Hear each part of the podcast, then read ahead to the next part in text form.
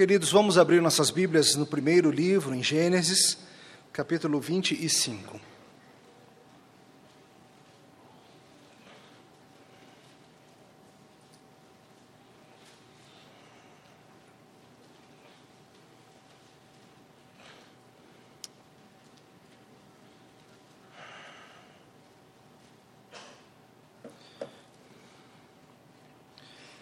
Esse é meu último sermão desse ano e eu quero aproveitar para agradecer a todos e especialmente ao conselho, pois sempre me incentivam a fazer nada mais, nada menos do que abrir a palavra de Deus e explicá-la. É muito bom poder pastorear uma igreja onde não se espera nada diferente disso. Não se espera fanfarra ou invencionices ou qualquer coisa assim, mas a simples explicação da palavra de Deus. Eu não tenho nada diferente para oferecer. Hoje é o último, deu cerca de 70 do ano e dou glórias a Deus pela oportunidade. Gênesis 25, nós vamos ler inicialmente os primeiros 11 versos e depois nós vamos avançar ao, ao longo do texto. Trataremos de todo o capítulo nessa manhã. Assim diz a palavra do Senhor, Gênesis 25, 1. Desposou Abraão outra mulher, chamava-se Quetura ela lhe deu à luz a Zinrã, Joxã, Medã, Midian, Isbaque, Suá. Joxã gerou a Sebá e a Dedã. Os filhos de Dedã foram Assurim, Letuzim e Leumim. Os filhos de Midian foram Efá, Efer, Enoque, Abida e Elda. Todos estes foram filhos de Quetura. E Abraão deu tudo o que possuía a Isaque. Porém, aos filhos das concubinas que tinha, deu ele presentes, e ainda em vida os separou de seu filho Isaque enviando-os para a terra oriental. Foram os dias de vida de Abraão 175 anos. Expirou Abraão, morreu em ditosa velhice, avançado em anos, e foi reunido a seu povo. Sepultaram-no Isaque e Ismael, seus filhos, na caverna de Macpela, no campo de Efron, filho de Zoar, o Eteu, fronteiro a Manre, o campo que Abraão comprara aos filhos de Et. Ali foi sepultado Abraão e Sara, sua mulher. Depois da morte de Abraão, Deus abençoou Isaac e seu filho. Isaac habitava junto a Beer Laai Roy. Até aqui a palavra do Senhor, vamos orar. Deus eterno, nós agradecemos pela tua santa palavra, pedindo que, pela tua misericórdia, o Senhor fale conosco nessa manhã. Não permita, Senhor, que tratemos esse texto sagrado como mera história ou como mera curiosidade, mas ajuda-nos, Senhor, a aprender de ti e a considerarmos nossas vidas à luz desses eventos. É o que pedimos no nome de Jesus. Amém.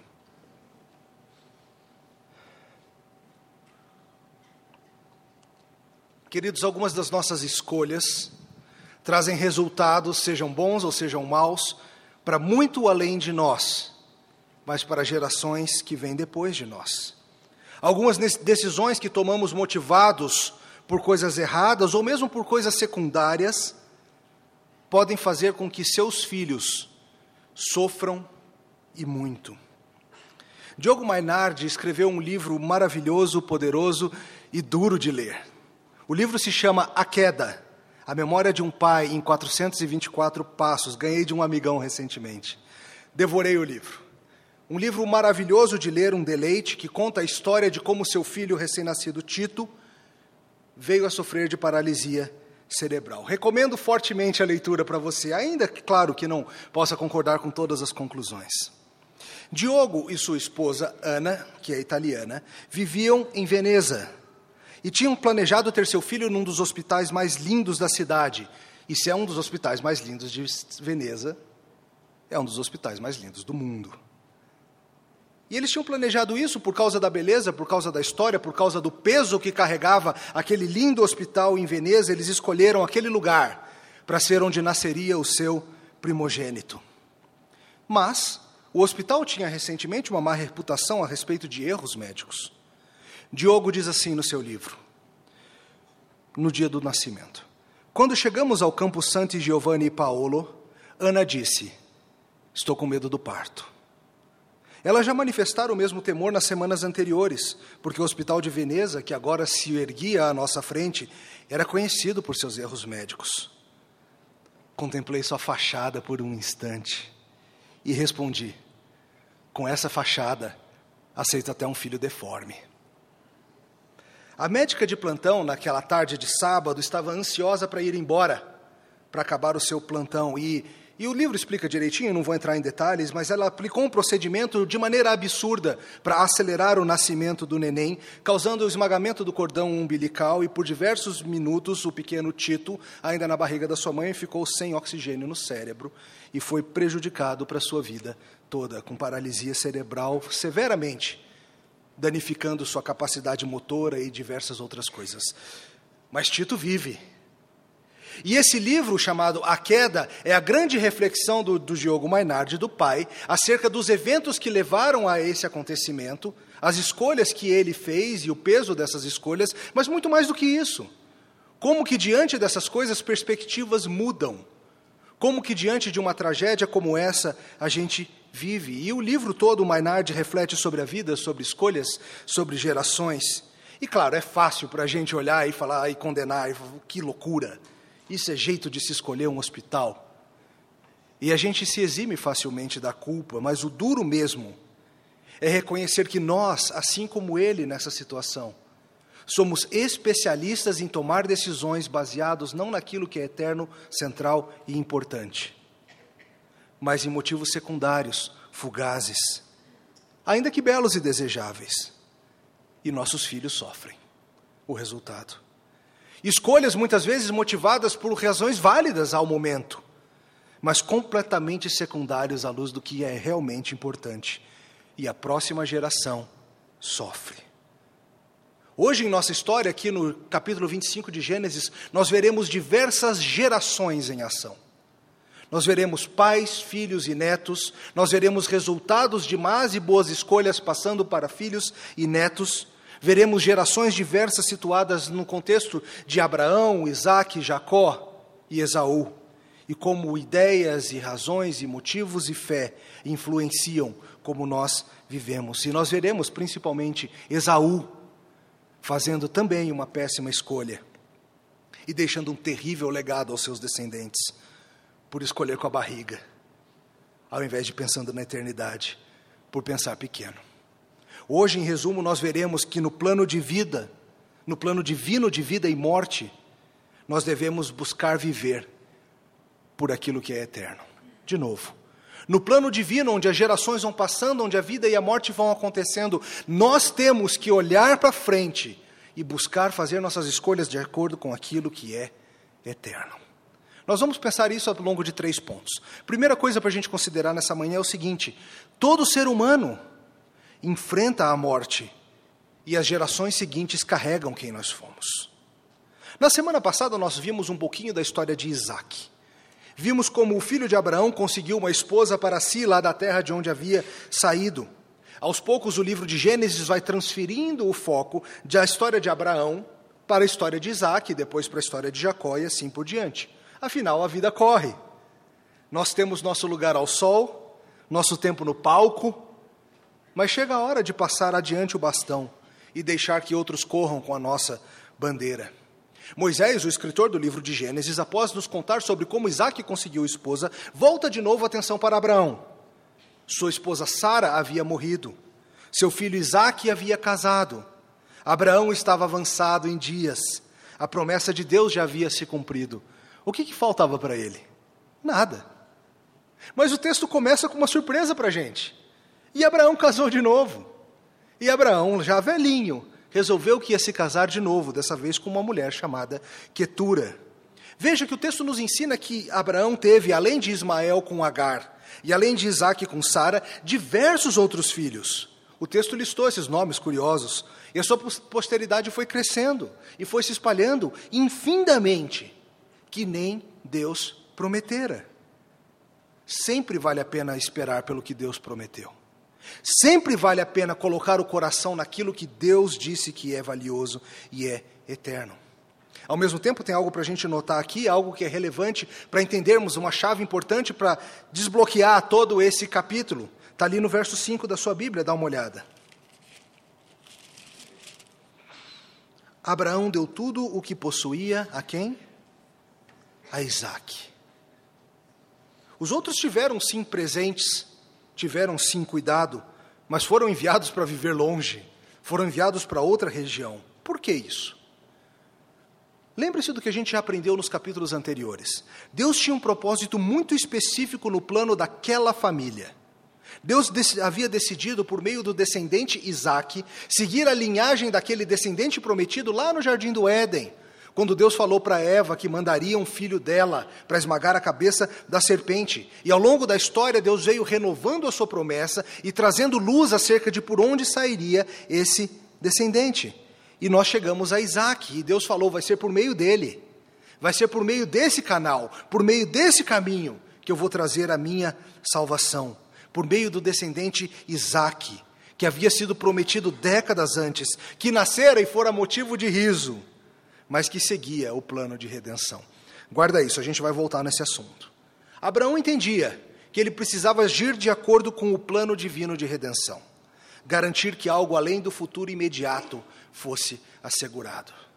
Mesmo se aproximando da morte, mesmo com a vida quase completa, Abraão segue agindo de acordo com a promessa de Deus. Abraão segue agindo de acordo com o plano de Deus.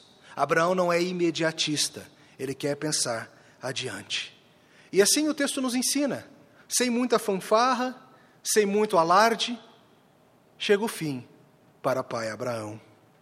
Morreu em ditosa velhice, avançado em anos. Nosso ano está morrendo também. Essa semana morre mais um ano. Ano maluquinho, né? Esse que passou. Batalhas esportivas no nosso país, batalhas eleitorais que deixaram feridos para todo lado, batalhas na tua vida, batalhas em terras longínquas, batalhas contra a água, batalhas contra a falta de água, batalhas que são comuns a quem vive num mundo quebrado. E a batalha final que todo ser humano precisa enfrentar é essa. A batalha que Abraão enfrentou.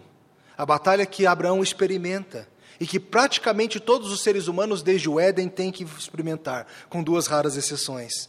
Abraão experimenta a batalha da vaidade final. É hora de voltar ao pó, Abraão. É hora de experimentar o resultado maior do nosso pecado. E morre em ditosa velhice, o homem de Deus. Mesmo tendo as promessas de vida eterna, ele precisa passar pela morte. E isso deve fazer com que você hoje preste atenção na sua vida. Viver apenas para o momento, queridos, é um dos piores erros que você pode cometer. Viver apenas pensando no imediato, viver apenas pensando em satisfazer o seu próximo desejo, ao invés de viver com os olhos adiante, naquela terra longínqua e eterna. Isso é miopia. Miopia é você ver bem apenas o que está pertinho de você e não conseguir ver direito o que está longe e agir baseado só no que está perto. Eu fui míope por muitos anos até fazer uma cirurgia. Lembro um dia que meu pai me levou ao estádio de futebol, ainda criança, e uma hora percebeu-se que eu não conseguia ler o placar eletrônico. Eu fico imaginando o quanto eu percebi do jogo, então, né? Mas mas eu gostei da experiência e acho que foi, eu acho que foi aí que eu percebi que tinha um problema e meus pais me levaram e enfim, preciso usar óculos, não ver bem de longe. A miopia espiritual é a condição básica de todo ser humano. Nós apenas percebemos aquilo que está ao nosso redor. Apenas percebemos aquilo que é imediato, seja a beleza da fachada de um hospital, seja o estômago roncando e um prato de lentilha à nossa frente. Deus nos chama, queridos, a como Abraão, olhar adiante, olhar para o futuro, pela fé, não nas coisas que vemos, mas justamente as coisas que não vemos. A fé na certeza das promessas de Deus, ainda que longínquas. Você vai passar por isso também. Você também vai ter que experimentar essa batalha final da morte. Pode ser que seja em ditosa velhice ou não. E é importante que você entenda que como você vive agora, meu irmão, minha irmã, vai ecoar pelas próximas gerações. Vai fazer com que a vida dos seus filhos seja diferente. As suas escolhas hoje influenciam o futuro dos seus filhos. Ter filhos faz a gente ver essas coisas em nova proporção. Esse foi meu primeiro ano como pai. E hoje eu entendo que minhas escolhas de saúde, de finanças, de uso de tempo, de carreira, tudo isso influencia não somente a mim e a minha esposa, mas influencia os próximos 30 anos da minha pequena Débora. As coisas que eu escolho fazer hoje e no que eu decido investir, e isso é assombroso. Abraão influenciou enormemente seus filhos, seus netos, seus bisnetos. Alguns de forma boa, outros não. E veja que Abraão é enterrado aonde? Na caverna de Macpela, onde estava sua princesa Sara. Mateus, quando pregou sobre esse texto da morte de Sara, nos mostrou muito bem que Abraão havia tido o entendimento maravilhoso de investir o seu coração naquilo que Deus havia prometido. Deus havia prometido que aquela terra seria dele e ele não mede esforços para comprar aquele pedaço de terra e fazer dali a morada, o descanso do corpo dos seus queridos. Ao comprar aquele terreno, ele colocou ali o seu coração. Ele sabia que investir no que Deus diz que vale a pena é o jeito de viver a vida. Esse é o jeito de viver a vida. Ele mesmo começou a desfrutar disso na hora da morte. Tá para começar mais um ano e a pergunta que eu preciso fazer para você é a seguinte: Nesse ano que está para começar, no que você vai investir o seu coração? No que você vai investir o seu tempo? Você vai investir-se nas coisas que são secundárias e passageiras? Ou você vai se investir em coisas que têm valor eterno? Você vai investir o seu tempo e o seu coração em coisas que vão produzir talvez algum fruto ali imediato? Ou você vai investir o seu coração em coisas que vão dar fruto na vida dos seus filhos e dos seus netos e de gerações em diante? Seus filhos crescerão num piscar de olhos. Sua saúde vai embora num piscar de olhos. Mas se você colocar o seu coração naquilo que Deus promete que é eterno, criando seus filhos no caminho do Senhor, amando sua esposa como Cristo amou a igreja, servindo a igreja como Jesus mandou com seus dons e talentos, sendo sal e luz desse mundo lá no seu trabalho e lá na sua escola, a vida, querido, ainda que frustrante, será uma vida que vale a pena. Foi frustrante para Abraão. E devemos estar atentos a como Deus nos molda. Não devemos olhar as dificuldades que Deus traz como meros embaraços, mas como formas de Deus nos moldar e nos fazer ver aquilo que é importante. Maynard, refletindo no seu livro acerca do nascimento do filho, ele fala sobre a radical mudança de perspectiva que ele teve acerca de vida e morte com o nascimento do seu filho com paralisia cerebral. Ele escreve: Até aquele momento, eu sempre pensara que se meu filho permanecesse em estado vegetativo, eu esperaria que ele morresse. Mas depois do primeiro contato com Tito, no corredor do claustro do Hospital de Veneza, tudo se transformou. Eu só queria que ele sobrevivesse, porque eu o amaria e o acudiria de qualquer maneira. Entre a vida e a morte, aferrei-me à vida. Queridos, Abraão passou por experiências muito difíceis talvez mais difíceis do que a média do ser humano experimenta, e Deus usou essas experiências de maneira profunda para transformar a sua visão, para fazer com que ele enxergasse nesse mundo aquilo que é valioso e aquilo que não é, para que a sua miopia fosse corrigida e ele começasse a olhar não para a cidade desse mundo, mas para a cidade eterna, com fundamentos eternos. E não se engane, às vezes vão ser as tragédias dessa vida que vão fazer com que você mude o foco, que vão fazer com que você olhe para mais longe. Um comentarista pergunta para a gente: no final das contas, Abraão morre. E a pergunta é: valeu a pena a fé de Abraão? Valeu deixar a terra dos seus pais e as certezas daquela terra e habitar num lugar onde ele não conhecia? Valeu? Sim, e ainda não. Sim, porque ele já experimentou nessa vida o cuidado da presença de Deus, andar ao lado de Deus, ser um amigo de Deus. Mas ainda não tudo, ainda não. Porque nesse mundo nós experimentaremos apenas uma parcela da maravilha do que é andar com Deus. Abraão saiu da sua terra, enfrentou toda sorte de dificuldade, de provas, de desafios, pecou, aprontou, se sobressaiu, e nós vimos ele vivendo debaixo da promessa do Senhor e finalmente entrando em descanso pela fé. No final das contas, isso é o melhor que a gente pode esperar das nossas vidas, queridos.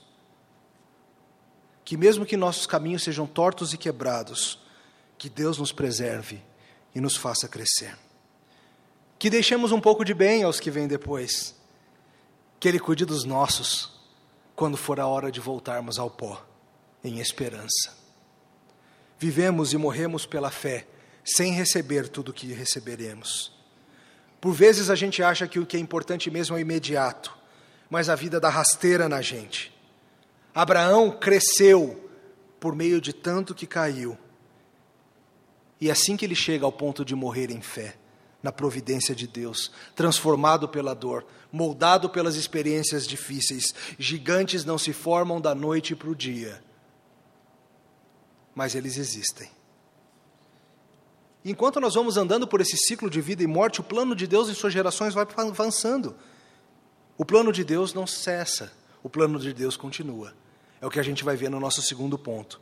Nos planos de Deus, o mundo vai seguindo em dor, enquanto a redenção planejada avança. Volta para sua Bíblia, verso 12.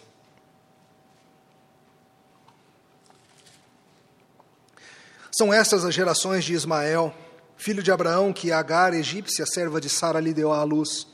Estes os filhos de Ismael, pelos seus nomes, segundo o seu nascimento. O primogênito de Ismael foi Nebaiote, depois Kedar, Abdeel, Mibizão, Misma, Dumá, Massá, Haddad, Temá, Getur, Nafis e Quedemá. São estes os filhos de Ismael, e estes os seus nomes pelas suas vilas e pelos seus acampamentos, doze príncipes dos seus povos. E os anos da vida de Ismael foram 137, morreu e foi reunido ao seu povo. E habitaram desde Avilar até Sur, que olha para o Egito, como quem vai para a Síria. Este se estabeleceu fronteiro a todos os seus irmãos. São estas as gerações de Isaque, filho de Abraão. Abraão gerou a Isaque, e era Isaque de 40 anos quando tomou por esposa Rebeca, filha de Betuel, o arameu de Padã Arã, e irmã de Labão, o arameu. Isaque orou ao Senhor por sua mulher, porque ela era estéril. E o Senhor lhe ouviu as orações, e Rebeca, sua mulher, concebeu. Os filhos lutavam no ventre dela. Então disse: Se é assim, porque vivo eu? E consultou ao Senhor.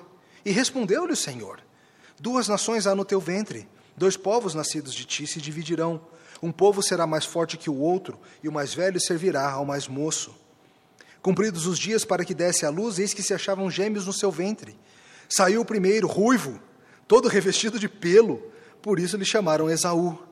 Depois nasceu o irmão, segurava com a mão o calcanhar de Esaú, por isso lhe chamaram Jacó. Era Isaac de 60 anos, quando Rebeca lhes deu a luz. A história continua e nós vemos imediatamente duas genealogias se desenvolvendo. E Deus novamente cumprindo as suas promessas. Deus havia dito que abençoaria Ismael e sua, e sua descendência por causa da conexão com Abraão.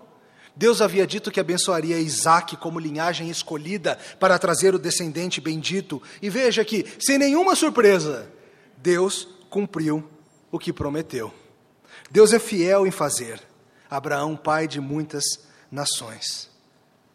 Mas veja que na história das Escrituras, famílias complicadas são meio que a norma, onde morte se mistura com vida, famílias turbulentas, o mundo anda aos troncos e trancos e barrancos. E se você é parte dos que vivem dando volta no sol, é assim mesmo. E veja a descendência de Ismael. Lembre-se, Ismael fora fruto de uma aprontada de Sara.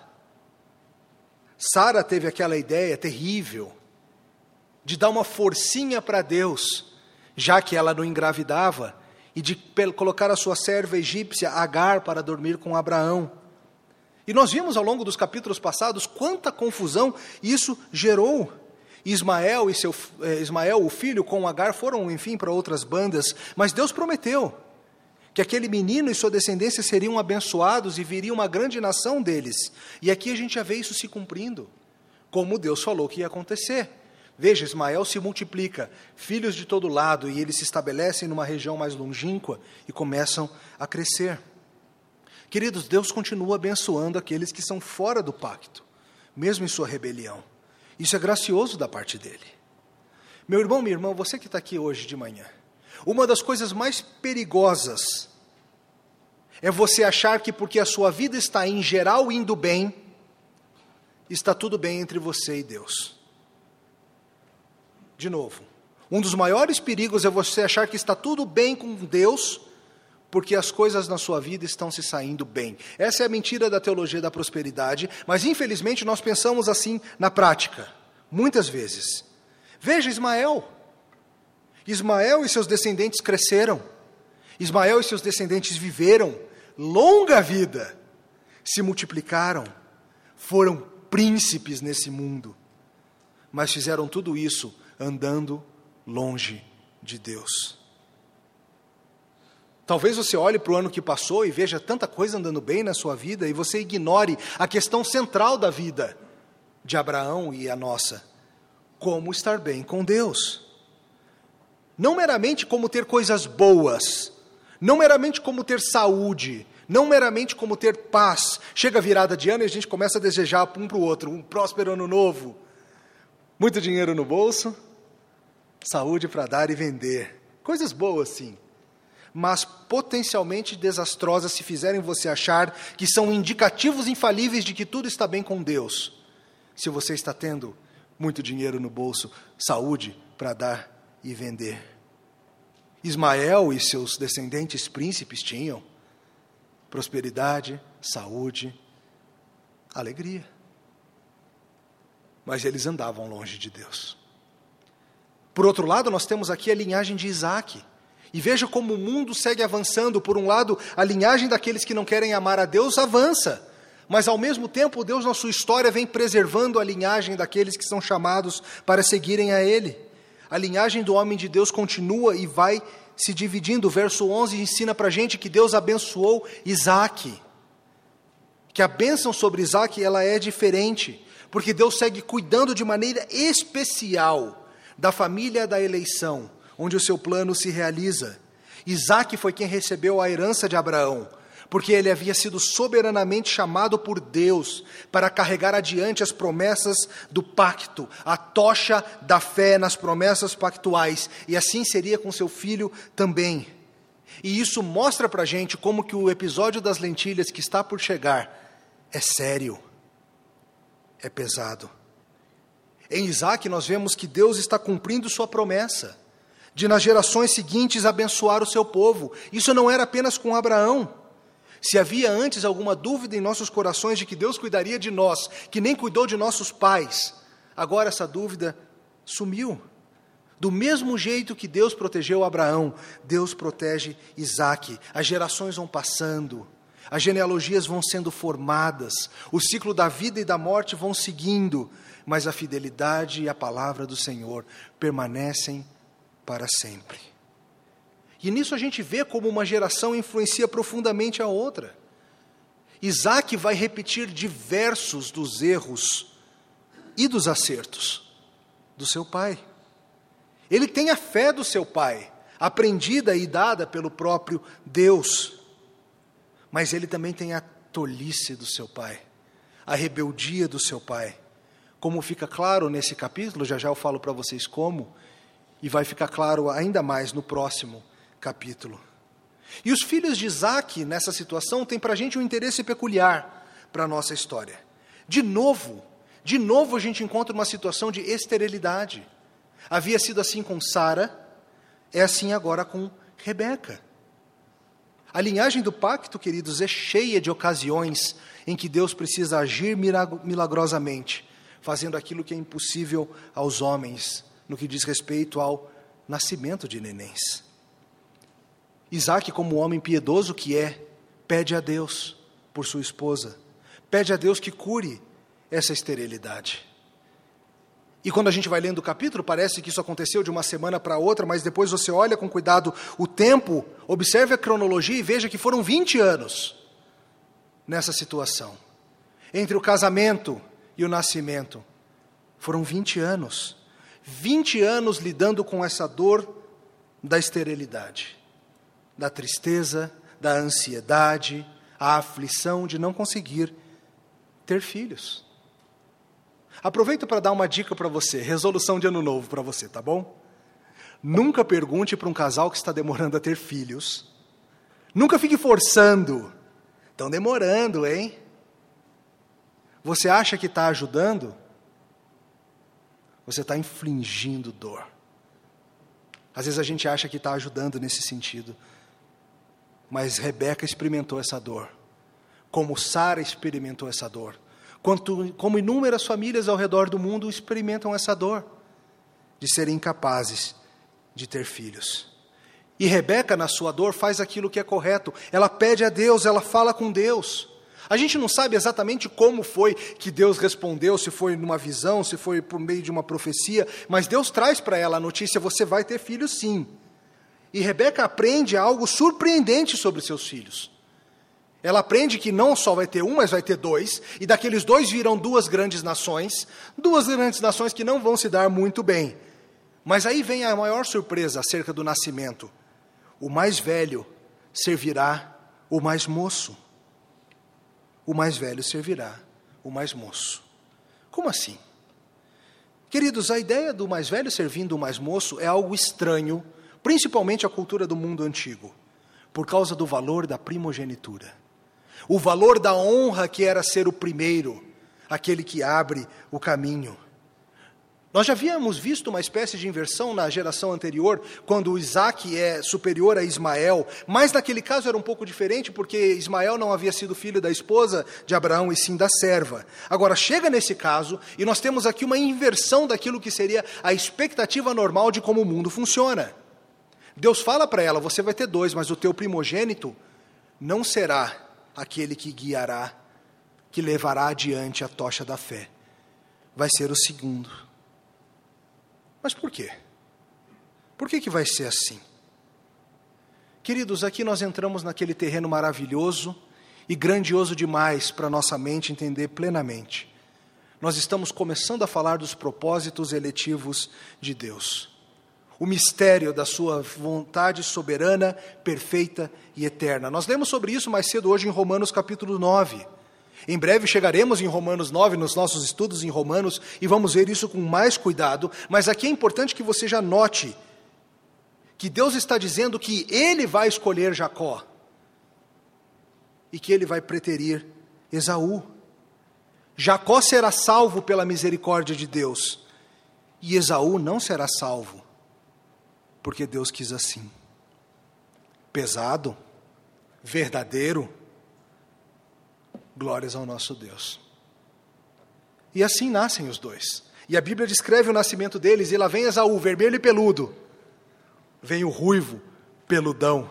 Seu nome soa com a, com a palavra para peludo, para pelo.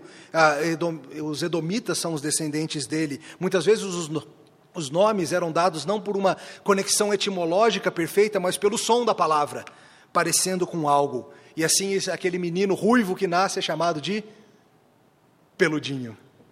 Nasceu o peludinho, é um deles. Aí vem o segundo. E a Bíblia nos fala algo curioso. O irmão gêmeo Jacó vem agarrado no calcanhar do seu irmão. A briga já havia começado lá dentro, e essa briga vai dar muito o que falar. Espera para você ver, acompanha a nossa série. Mas já começa lá dentro. E nasce um, e agarrado no calcanhar dele vem o outro. E o nome dele é Jacó. De novo, tem um jogo de palavras. A palavra Jacó soa com o termo para calcanhar, veio agarrado no calcanhar, mas também está ligado à palavra para enganador, traiçoeiro, aquele que busca levar vantagem sempre. A gente vai ver isso em ação daqui a pouco. E assim nascem os meninos. O plano de Deus segue. Esses gêmeos vão ter muita história para contar. Essa era a segunda coisa que a gente precisava ver. Nos planos de Deus, as gerações se sucedem para o bem e para o mal, segundo o seu propósito soberano. Mas mais do que isso, e assim a gente se move para o nosso terceiro e último ponto.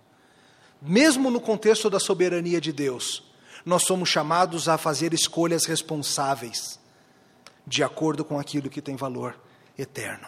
De novo, à luz do plano divino, soberano, somos chamados a fazer escolhas responsáveis. Acompanhe a história, verso 27. Cresceram os meninos. Esaú saiu perito caçador, homem do campo. Jacó, porém, homem pacato, habitava em tendas.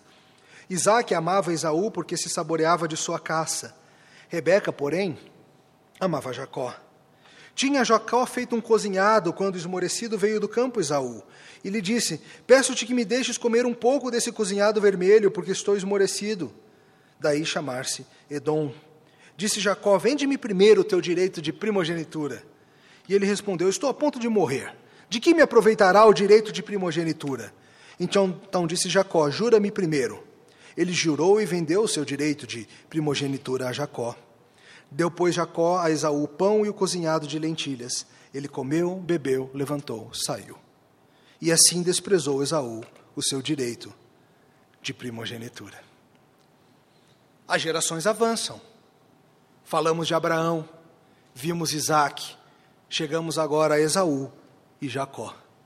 Crescem os meninos e esse episódio famoso que você já deve ter ouvido das lentilhas e da primogenitura. Geralmente as pessoas tratam desse episódio isoladamente, mas eu acho que é especialmente útil a gente entender o que se passa aqui à luz de toda essa discussão sobre eternidade, escolhas, genealogia e pacto. Nós vimos Abraão morrendo em paz e sendo enterrado na caverna da família. Vimos parte dos seus descendentes terem prosperidade terrena, junto com morte espiritual. E vimos um outro lado da família, onde encontramos a fé do seu pai. Vimos Isaac carregando adiante a tocha da fé do seu pai. E agora, nos filhos de Isaac, a história do mundo se repete, a história da família se repete. Um deles vai preferir as coisas boas desse mundo, míope. O outro vai preferir, pela graça de Deus, aquilo que é eterno. Mas veja como mais uma vez encontramos numa família da aliança problemas sérios, problemas familiares. Queridos, famílias do pacto não estão isentas de crises. Casais, pais e filhos, irmãos, todos nós passamos por desavenças, todos nós passamos por desentendimento. A questão é: temos na palavra de Deus e no Evangelho as ferramentas para tratar desses problemas. E veja que a Bíblia descreve o problema: papai ama o filhote caçador. Ele vai lá e pega comida gostosa no mato para mim. Mamãe ama o da casa. Veja que o amor flui mais facilmente para aqueles que são parecidos, cuidado com isso. A Bíblia nos chama a amar os diferentes de nós também. Esaú é homem do mato, gosta de viver no exterior, gosta da vida no campo. Mais adiante, ele e seus descendentes irão se estabelecer num dos terrenos mais hostis da região. Talvez eles até apreciem a luta contra esse mundo complicado. Mas Jacó era diferente. Jacó era pacato. Jacó era caseiro. O que significa isso? Comentaristas sugerem diversas coisas, provavelmente o que isso indica é que ao invés de viver correndo, suando, caçando por aí, ele gostava mesmo era de ficar em casa, aprendendo, lendo, estudando, conversando, crescendo, a vida da tranquilidade do lar. E a história nos conta que os pais tolamente deixavam claro o seu favoritismo, o que, claro, nunca, nunca é bom. Esse favoritismo se torna combustível para muita briga que vem daqui a pouco. Agora, note uma falha importante de Rebeca e Isaac na criação desses meninos. Rebeca e Isaac certamente tinham a teologia necessária para entenderem que quando Deus fala acerca da servidão de um para com o outro, que Deus inverte aquela prioridade pactual, eles deveriam ter entendido que aquilo dizia respeito à promessa do descendente, que aquilo dizia respeito à forma que a salvação viria. Eles tinham a teologia o conhecimento pactual para isso. Mas, infelizmente, Isaac e Rebeca não se saíram bem na tarefa de ensinar os seus filhos como viver à luz da palavra de Deus. Se o entendimento profético que fora dado a Rebeca tivesse sido levado a sério, esses dois meninos deveriam ser bem diferentes do que eram. Esaú deveria ter sido ensinado desde cedo que a bênção da linhagem do Messias estaria em seu irmão. E ele deveria ter valorizado isso, valorizado a vida de Jacó, a escolha de Deus, e teria sido abençoado em Jacó, ao se aproximar e se ligar ao seu irmão, assim como inúmeras famílias da terra foram abençoadas em Abraão. Jacó, por outro lado, deveria ter desde cedo aprendido dos seus pais a se aproximar de Deus e suas promessas, a entender que a salvação é pela graça mediante a fé, entender que ele não era merecedor, que era apenas pela graça de Deus.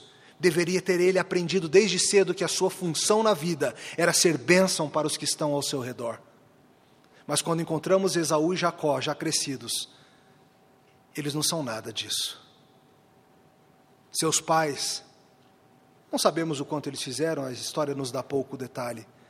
Mas parece-nos que seus pais não ensinaram esses dois como deviam no caminho do Senhor.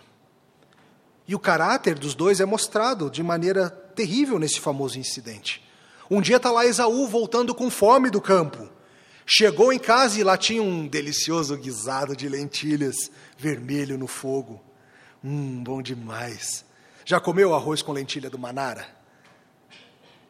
Ou como não? Esaú chega e vê aquela lentilha no fogo e fica pensando que delícia e fala: "Tô com fome, tô morrendo". Veja, Esaú não está mesmo morrendo, tá? A forma que ele reage logo depois de comer mostra que não era alguém convalescendo da morte depois de exaustão física. A tradução dá uma parada nas arestas. Esaú não chega todo polido, peço-te, meu caro irmão, que considere, quem sabe, partilhar das suas lentilhas. Não, ele chega assim, sua lentilha, quero, por favor, vamos, manda. E, e deixa eu comer também. Jacó, malandro, pegador de calcanhar, vê a oportunidade. Está com fome, né? Faz o seguinte: eu te dou minha comida, mas eu quero algo em troca. Eu quero o seu direito de primogenitura. E Esaú, como um míope, Esaú, como um homem que escolhe um hospital para nascer o seu neném baseado na beleza do prédio, pensa com a barriga e diz: Para que, que eu quero com primogenitura se eu vou morrer de fome? Tá, tá, tá, dá, toma aí. Não, jura primeiro. Tá, juro, juro. Dá comida. E o texto nos diz: ele senta, ele come, ele levanta, ele vai embora. Sem pensar duas vezes a respeito do que ele fez. E o texto nos diz: desprezando, menosprezando aquilo que ele havia recebido. Ele havia recebido uma bênção maravilhosa da parte de Deus. Ele havia recebido a possibilidade de ser chamado segundo a linhagem do pacto mas ele é míope e ele pensa com a barriga. Que tipo de idiota faz isso? O triste é que eu sei muito bem que tipo de pessoa escolhe as coisas do presente ao invés de pensar na eternidade. Eu sei muito bem porque eu me encontro com essa pessoa todas essas semanas. E ao longo desse ano eu olho para trás e eu vejo muitas de minhas escolhas que foram motivadas por um ronco na barriga e não pela eternidade. E eu te pergunto: o que, que você venderia por um prato de lentilhas? Para satisfazer outros apetites, talvez. Talvez não a fome, mas outros apetites. Você sabe muito bem. Todos os dias, homens jogam fora suas famílias por alguns minutos de intenso prazer. E há diversas e diversas e diversas formas em que nós somos como Esaú. Nós olhamos a vida e nós pensamos só no agora, nós não olhamos para longe. Nós olhamos a beleza do hospital e nós escolhemos a ser ali o nosso filho. Só que nós geramos dano eterno em nós e em nossos filhos. Esaú vende sua primogenitura por um prato de lentilhas e ele fala: Eu vou morrer mesmo. Por vezes o mais valioso é invisível aos olhos, já dizia o pequeno príncipe. Esaú não considera o que é importante mesmo, ele apenas quer resolver o imediato. E nisso Esaú perde, assim como havia dito a profecia, seu privilégio, seu lugar de direito na linhagem do Messias Jesus Cristo. Esaú perde o privilégio de ser da linhagem, porque ele escolhe com a barriga. Volto à pergunta que vimos mais cedo: por que Jacó e não Esaú, porque Deus quis assim. Romanos 9 nos ensina eleição soberana. Mas, embora a eleição divina seja, claro, o fator determinante, a responsabilidade de Esaú não está excluída. Não há contradição entre essas coisas. Ele escolheu que nem um tolo. Ele preferiu se satisfazer a ter a honra eterna da linhagem do pacto. O que, que Esaú estava na prática rejeitando? O capítulo nos mostra que genealogias são importantes. E a gente vai ver que ele vai parar numa dessas genealogias que não são da salvação. Que é estar no caminho da linhagem divinamente ordenada é importante. Mas Esaú não acha importante. E talvez seja o seu caso. Que se lasque essa história de fé. O que eu quero é satisfazer os desejos do meu coração. Deixa para lá esse negócio de eternidade. Quando chegar lá eu vejo. Ian Duguid, um, um comentarista, diz assim: os que não foram eleitos por Deus não perdem algo que eles buscavam ter, mas algo que eles sequer valorizavam, como Esaú. Apenas aqueles a quem Deus tratou o coração se interessam no prêmio da soberana vocação. A pessoa pode até dizer, ah, eu quero ir para o céu, mas não quer nada com Cristo, não quer nada com santidade, não quer nada com um novo mundo, quer apenas satisfazer os seus apetites. Esaú escolhe mal, sim, mas é importante que você note que Jacó tampouco é um exemplo a ser seguido. Belcher, um outro comentarista, diz: Esaú é um homem crasso, movido por suas paixões, que age no impulso do momento. Jacó, por outro lado, é um homem tortuoso, que leva vantagem da fraqueza do seu irmão para pegar a primogenitura dele. É um articulador que vira a situação para sua vantagem, para obter o que quer. Eu te pergunto, quem que é o correto da história, Esaú ou Jacó? Jacó devia ter oferecido comida para o seu irmão. E pronto. Mais uma vez, tomando atalhos não autorizados por Deus. Que nem Sara, montando um esquema para Abraão ter filho com Agar. Que nem Abraão, se escondendo atrás de Sara no Egito.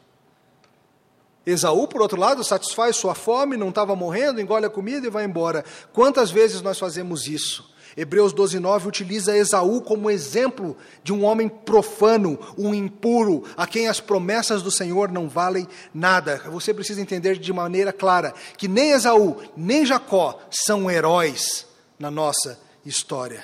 Se não for Deus intervindo, se não for a graça de Deus vindo sobre nós, se não for a graça de Deus agindo em favor, todos seguirão no caminho de morte. Todos seguirão para o fim. Mas Deus vai agir nessa família. Ah, se vai. Deus segue agindo. Deus está agindo apesar do favoritismo familiar. Deus está agindo apesar da falta de domínio próprio de Esaú. Deus está agindo apesar de Jacó ser Jacó. Deus, inclusive, usará todas essas coisas no seu plano maravilhoso para atingir os seus propósitos. Estamos falando, no final das contas, da própria história desse mundo, de como Deus usa vidas profundamente conturbadas para avançar o seu plano. Espero que você veja que há esperança para você também. Não importa quão conturbada seja a sua vida, não importa se seja você um Esaú, incapaz de domínio próprio, ou um Jacó, um enganador maroto que se finge de santo. Se você vier a Cristo, encontrarás graça. Que você precisa olhar para mais longe do que esse mundo. Abraão aprendeu finalmente a ver além desse mundo. Nenhum dos seus netos ainda está nesse ponto. Em certo momento no seu livro, A Queda, Diogo Mainardi descreve uma visita que ele fez com seu filho a Bertioga. Ele com Tito. Tito estava começando a andar devagar, caindo muito. Tito aprendeu a andar e se desenvolveu grandemente. Um triunfo da vida sobre a morte. E Maynard passa uma boa parte do seu livro fazendo considerações diversas sobre os programas históricos de extermínio de inválidos. Inválidos como filho dele. E, em particular, ele fala bastante sobre o contexto da Alemanha nazista. No programa miserável de Adolf Hitler, eles faziam experimentos, experiências, extermínio com deficientes físicos. É a forma caída desse mundo pensar sobre fraqueza. E Maynard fala um pouco daquele que se tornou talvez o grande símbolo dessa maldade nazista, talvez o principal dos sádicos, o rei dos perversos, o horrendo médico da SS, Joseph Mengele, o médico responsável por Auschwitz. Realizador de inúmeras e impressionantes e perversas, macabras experiências com crianças e, em particular, com gêmeos. Cometeu todo tipo de atrocidades e, e coisas que, que é melhor nem mencionar. Não recomendo que você pesquise sobre os experimentos de Mengele. Não recomendo. Mengele, depois de toda aquela maldade, naquele lugar onde a maldade humana se mostrou de maneira inefável, ele conseguiu escapar da Alemanha. Ele não foi capturado. Ele foi parar na Argentina da Argentina, ele passou um tempo no Paraguai e, sim, veio parar no Brasil, onde morou e viveu por alguns anos, escondido, com medo, perseguido, mas solto. Certa ocasião, no litoral de São Paulo, em Bertioga, foi nadar, teve um derrame e morreu afogado. Alguns falam que foi morte matada e não morrida, não se sabe direito. Maynard escreve: Estamos agora na praia da Enseada, em Bertioga. Em 7 de fevereiro de 72, Joseph Mengele entrou nesse mesmo mar, teve um derrame cerebral e morreu. E eu vim aqui com os meus filhos, Tito e Nico, seguindo o rastro de Joseph Mengele. Eu quero entrar no mar aonde ele morreu. Quero tripudiar sobre o seu cadáver. Quero comemorar o valor da vida de um filho inválido. Mengele está morto. Tito está vivo. No final das contas, queridos, a esperança é que no meio da nossa invalidez Deus nos alcance com vida.